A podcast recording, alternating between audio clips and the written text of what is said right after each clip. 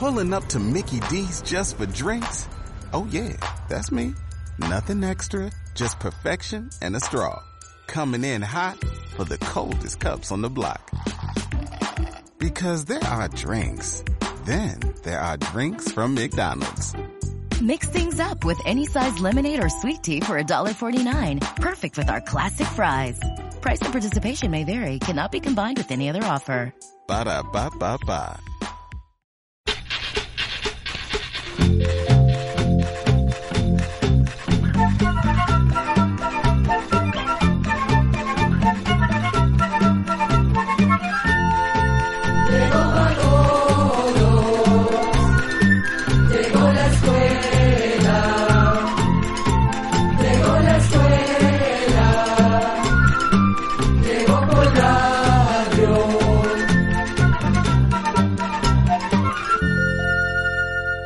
Desde San José, Costa Rica, el Instituto Centroamericano de Extensión de la Cultura tiene el agrado de presentar el programa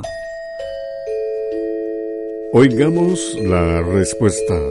Recuerden, estimados oyentes, que comprender lo comprensible es un derecho humano. Quédese con nosotros y entérese de muchas cosas interesantes gracias a las preguntas que envían nuestros oyentes. En este espacio usted puede escuchar sobre el pez borrón, que algunos dicen que es el pez más feo del mundo. Además, ¿sabe usted qué es el vitiligo? ¿Se ha preguntado alguna vez cómo se forman las cuevas? Escuche estas y otras interesantes preguntas y sus respuestas.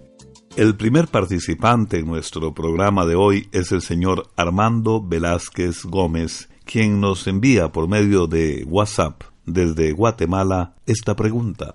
¿Por qué una parte del piso de mi casa siempre se mantiene caliente? Oigamos la respuesta. Esto que usted dice es muy curioso y realmente resulta difícil saber cuál es la razón por la que está sucediendo. Sin embargo, vamos a decirle que en algunas casas con piso de madera puede suceder que algunas partes se calienten más que otras porque reciben durante horas la luz del sol. Pero si el piso fuera de cerámica o terrazo, habría que considerar otras posibilidades, ya que esos materiales, es decir, la cerámica o el terrazo, no conservan el calor como lo hace la madera. Una de las posibilidades es que exactamente debajo de ese lugar pase una tubería de agua caliente que hace que el calor se concentre en cierta parte del suelo. También podría tratarse de cables eléctricos que están bajo el suelo y que por alguna razón se encuentran sobrecalentados. Eso, que estén sobrecalentados, sería un riesgo que no se debe dejar pasar. Para descartar esa posibilidad, lo más recomendable sería que usted solicitara la asistencia de los bomberos para que lleguen a hacer una inspección. De Estelí, en la región norte de Nicaragua, escuchemos al cantautor Gustavo Bocardo, quien nos interpreta Recuerda. Que el rencor los celos no te maten, que la vida te sonría, donde quiera que tú vayas, donde quiera que tú vayas hay amor. Los consejos de los viejos nunca nos salen sobrando. Los consejos de los sabios son los que te guiarán, amor. Nunca, nunca des la espalda al amor que es verdadero. Y recuerda que lo bueno no se compra con dinero.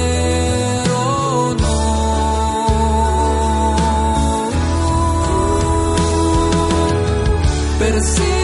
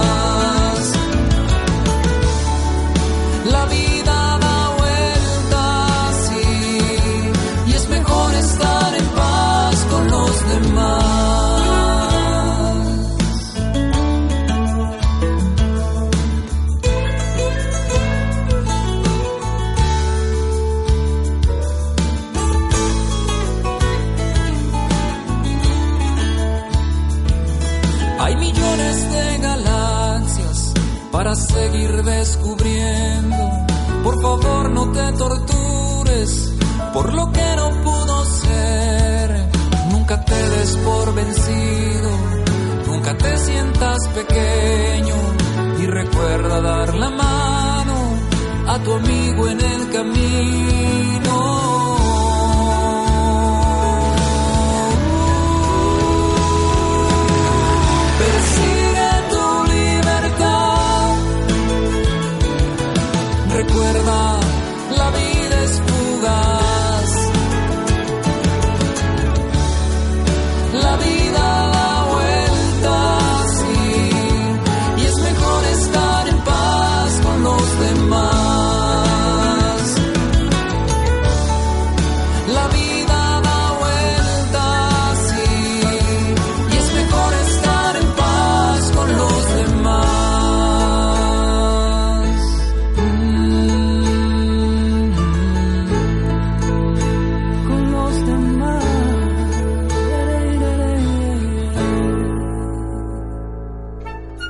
El Instituto Centroamericano de Extensión de la Cultura está presentando Oigamos la Respuesta. Compartimos con ustedes las preguntas de nuestros oyentes.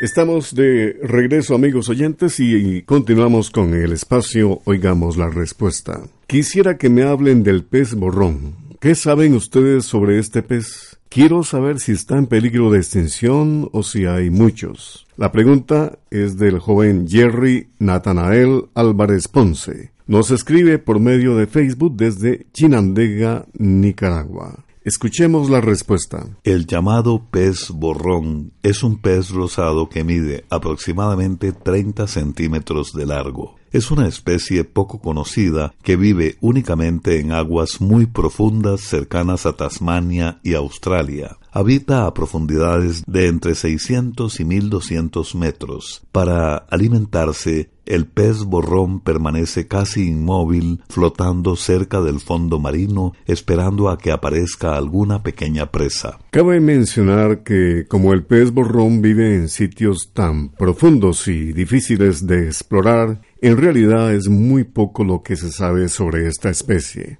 Son muy pocos los peces borrones que se han podido observar vivos. Sin embargo, de vez en cuando aparece alguno muerto dentro de una red de pesca. Los especialistas no saben cuántos hay, pero temen que puedan estar en peligro de llegar a desaparecer. Queremos contarle algo que nos pareció interesante sobre el pez borrón, y es que fuera del agua, el pez borrón llega a tener un aspecto muy curioso. Esto se debe a que su cuerpo es gelatinoso y a que sus huesos son suaves y casi no tiene músculos. Fuera del agua, el pez borrón como que se aplasta y su cuerpo se deforma un poco. Entonces adquiere una forma que recuerda en algo a un personaje sacado de una fábula o caricatura. Precisamente por esto es que el pez borrón ha llegado a ser muy famoso. Y es que hace cierto tiempo la foto de uno de estos peces muertos fue subida a Internet y llamó tanto la atención su aspecto que en poco tiempo la foto circuló por todo el mundo. Se hizo viral, o sea que muchísimas personas se interesaron para ver esta fotografía. Fue así que el pez borrón apareció en muchas noticias y algunos le dieron el título del pez más feo del mundo. Lo que queremos aclararle es que, estando vivo, el pez borrón no es tan feo como aparece en las fotos, aunque no deja de ser un pez muy curioso.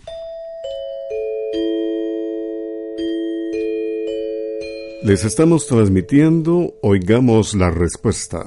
54 años de tradición. Deseo saber cómo se forman las cuevas naturales y qué podemos encontrar dentro de ellas. Es la pregunta que nos ha enviado desde Panamá un estimado oyente. Escuchemos la respuesta. Las cuevas o cavernas son hoyos que se forman dentro de la tierra que son suficientemente grandes como para que al menos quepa una persona. La mayoría de las cuevas se forman en terrenos donde hay depósitos de cal. Las cuevas se forman cuando el agua se filtra por rendijas y deshace las rocas de cal formando la cueva. La mayoría son lugares oscuros y sombríos, donde el agua escurre por las grietas y corre por las rocas. A veces se forman largos pasadizos subterráneos que recorren largas distancias, hasta llegar a un gran aposento donde hay curiosas formaciones de rocas. Si se iluminan las paredes de la cueva con una linterna, se pueden descubrir variedades de colores de las piedras mojadas y en algunas cuevas se pueden encontrar estalactitas, que son como picos rocosos que cuelgan del techo de la cueva, y también estalagmitas, que son otras rocas también picudas que se levantan desde el suelo. En algunos casos las estalactitas y las estalagmitas se juntan formando unas especies de columnas que, según dicen, son muy impresionantes. Vamos a contarle que desde tiempos muy antiguos, tanto los animales como las personas han usado las cuevas como refugios. Esto se ha sabido por rastros que se han encontrado en ellas. Entre las cuevas más famosas donde se han encontrado señas de la presencia de humanos son, por ejemplo, las cuevas de Altamira, que se encuentran en España, y las de Lascaux, que están en Francia. En las dos se han encontrado pinturas o dibujos de animales hechos por personas que vivieron en la prehistoria hace miles de años. Pero vale la pena aclarar que son relativamente pocas las cuevas que han servido de refugio permanente a los seres humanos. No solo porque las cuevas o cavernas son poco comunes en la mayor parte del mundo, sino porque además la gente encontraba estas cuevas como lugares demasiado fríos, húmedos y oscuros como para vivir en ellos. Lo que sí se puede encontrar comúnmente en las cuevas o cavernas son algunos animales, como por ejemplo murciélagos, que son animales que les gusta vivir en esos lugares. Dentro de las cuevas también pueden encontrarse culebras, alacranes y algunos insectos, y en ciertas épocas del año algunos osos viven en cuevas, lo mismo que las comadrejas. Y ahora amigos, ya que estamos hablando de cuevas y de la tierra, vamos a escuchar con el grupo Proyecto Hirondai la canción Madre Tierra, que en su idioma original, el misquito, se conoce como Tashba Masraki.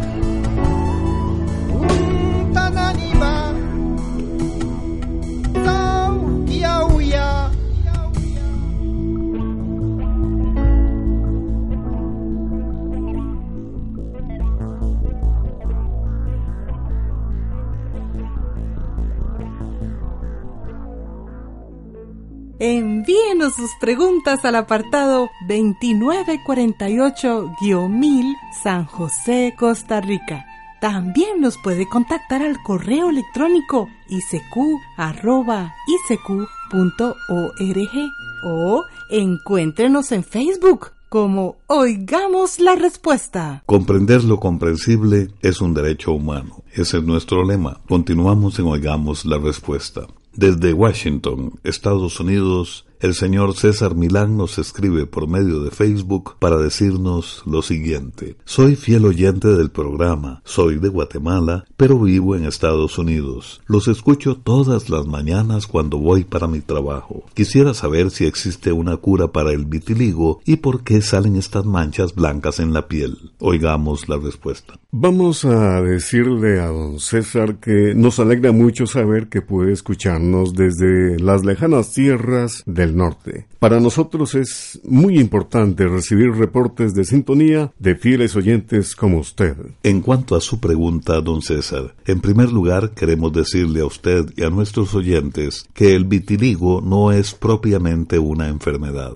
Es decir, no es algo que necesite un tratamiento en especial. Este padecimiento ocurre cuando se destruyen las células encargadas de producir el color de la piel, llamadas melanocitos. Entonces aparecen estas características manchas blancas, que es lo que conocemos como vitiligo. La causa por la que esto ocurre aún no está clara, pero se cree que tal vez tiene que ver con la herencia, y se ha visto que es más común entre las personas que tienen enfermedades autoinmunes que hacen que las defensas de nuestro cuerpo no funcionen como deberían. De todos modos, lo que se recomienda en casos de vitiligo es protegerse la piel usando bloqueadores solares. También se pueden usar cosméticos que sirven para disimular las manchas. A veces es necesario probar varios hasta encontrar el que le resulte mejor para su color de piel. Por otra parte, vamos a contarle que en los supermercados o farmacias se consiguen unos productos llamados autobronceadores que dan color a la piel y no se quitan con el agua.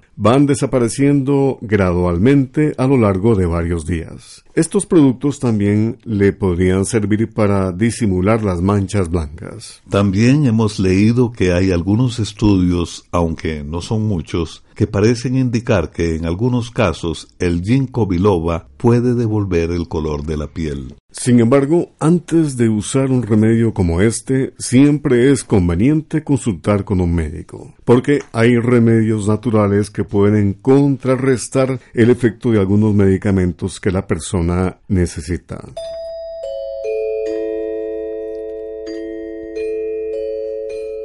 Es un gran placer compartir con ustedes, oigamos la respuesta. La señora Alejandra Granados nos escribe por medio de Facebook desde San Salvador y nos pregunta, me gustaría saber de algún remedio natural o de farmacia para eliminar las garrapatas, ya que mi perro sufre de esto. Le compré un spray para eliminar las garrapatas, pero lastimosamente no ha funcionado. Oigamos la respuesta. Hace usted muy bien, doña Alejandra, en tratar de combatir las garrapatas, pues estos animalitos pueden transmitir enfermedades a los perros y también a las personas. El problema con las garrapatas es que se van volviendo resistentes a los productos que se usan para combatirlas. Por esto es necesario estar cambiando esos productos. Existe un producto llamado Frontline que combate a las garrapatas y las pulgas. Este producto se consigue en las veterinarias y viene en diferentes presentaciones de acuerdo con el peso del animal.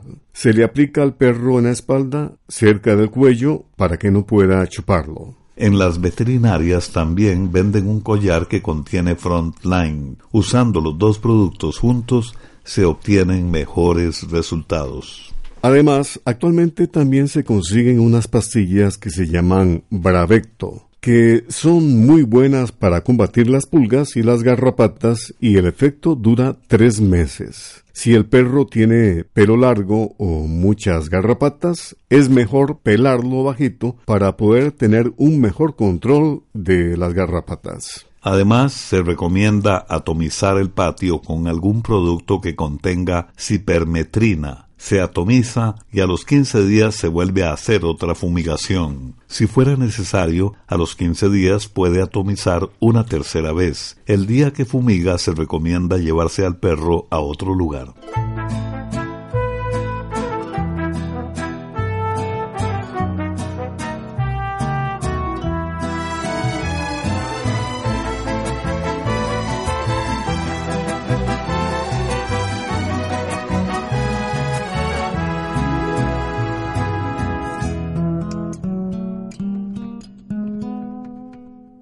Mexicana hermosa, bandera latina, no te pongas triste, solo mire el cielo.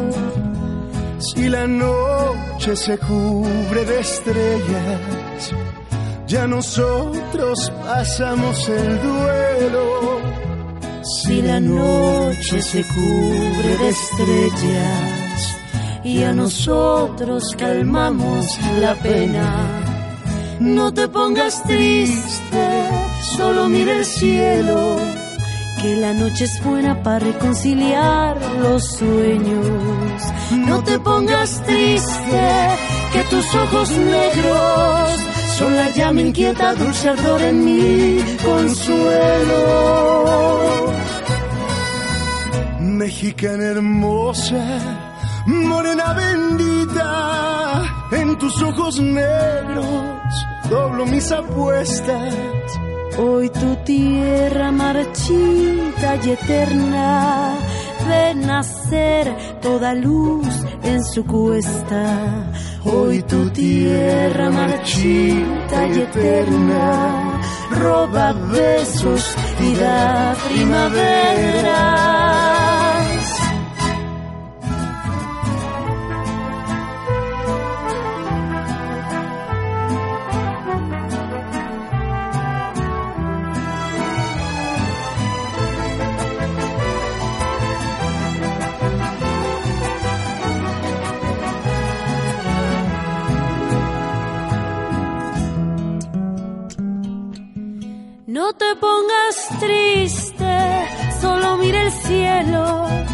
Que la noche es buena para reconciliar los sueños. No te pongas triste, que tus ojos negros son la llama inquieta, dulce ardor en mi consuelo. Mexicana mía, preciosa María no te olvides nunca que eres poderosa que a tu manto, pasión colorida, yo le canto mi copla y mi prosa. Que a tu manto, pasión colorida, yo le canto a toda la vida. La, la, la, la, ira, la, la, la, la, la, ira, la, ira, ira, la.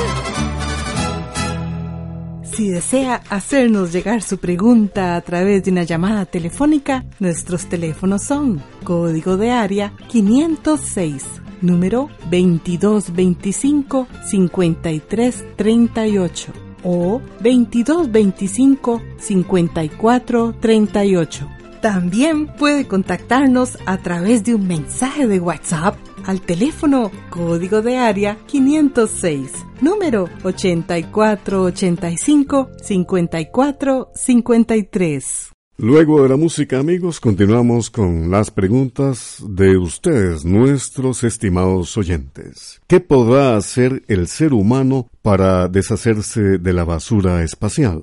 Es la pregunta que nos hace por medio del WhatsApp el señor Sergio Christopher Lacayo Martínez desde Managua, Nicaragua. Escuchemos la respuesta. Se le llama basura espacial a restos o desechos de cohetes y satélites que están dando vueltas en el espacio alrededor de la Tierra. El primer satélite artificial se mandó al espacio en el año 1957. Desde entonces se han enviado al espacio gran cantidad de cohetes y satélites y han ido quedando regados miles de objetos de distintos tamaños que giran cerca de la Tierra. Se dice que toda esa basura espacial junta podría pesar dos millones de toneladas. Durante años los científicos han estado pensando la manera de eliminar la basura espacial. Se pensó, por ejemplo, enviar naves especiales con mecanismos para recoger estos restos,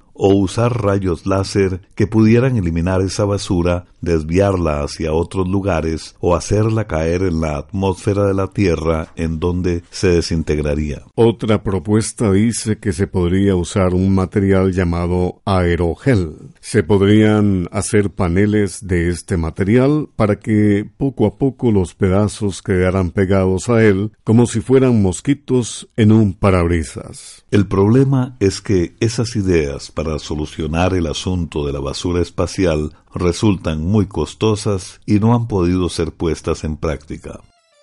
Programa C Control 09 ¿Qué clase de culebras hay en la isla de Ometepe? ¿Qué son los carbohidratos? Y les contaremos la historia de una incansable luchadora por los derechos de los animales. Les invitamos a nuestra próxima edición de Oigamos la Respuesta.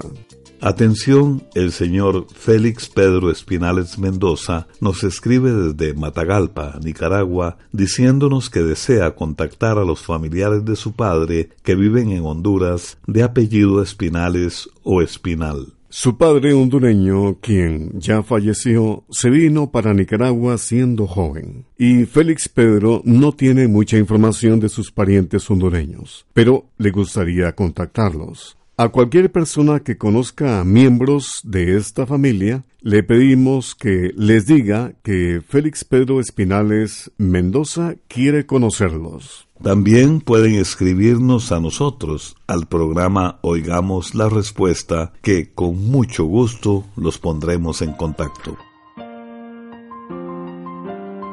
Y así llegamos al final del programa del día de hoy. Los esperamos mañana en este su programa Oigamos la Respuesta. Mándenos sus preguntas al apartado 2948-1000 San José, Costa Rica. También puede enviarnos sus preguntas al correo electrónico icq.org o encuéntrenos en Facebook como Oigamos la Respuesta. O llámenos por teléfono código de área 506, número 2225-5338 o 2225-5438. Recuerde que comprender lo comprensible es un derecho humano.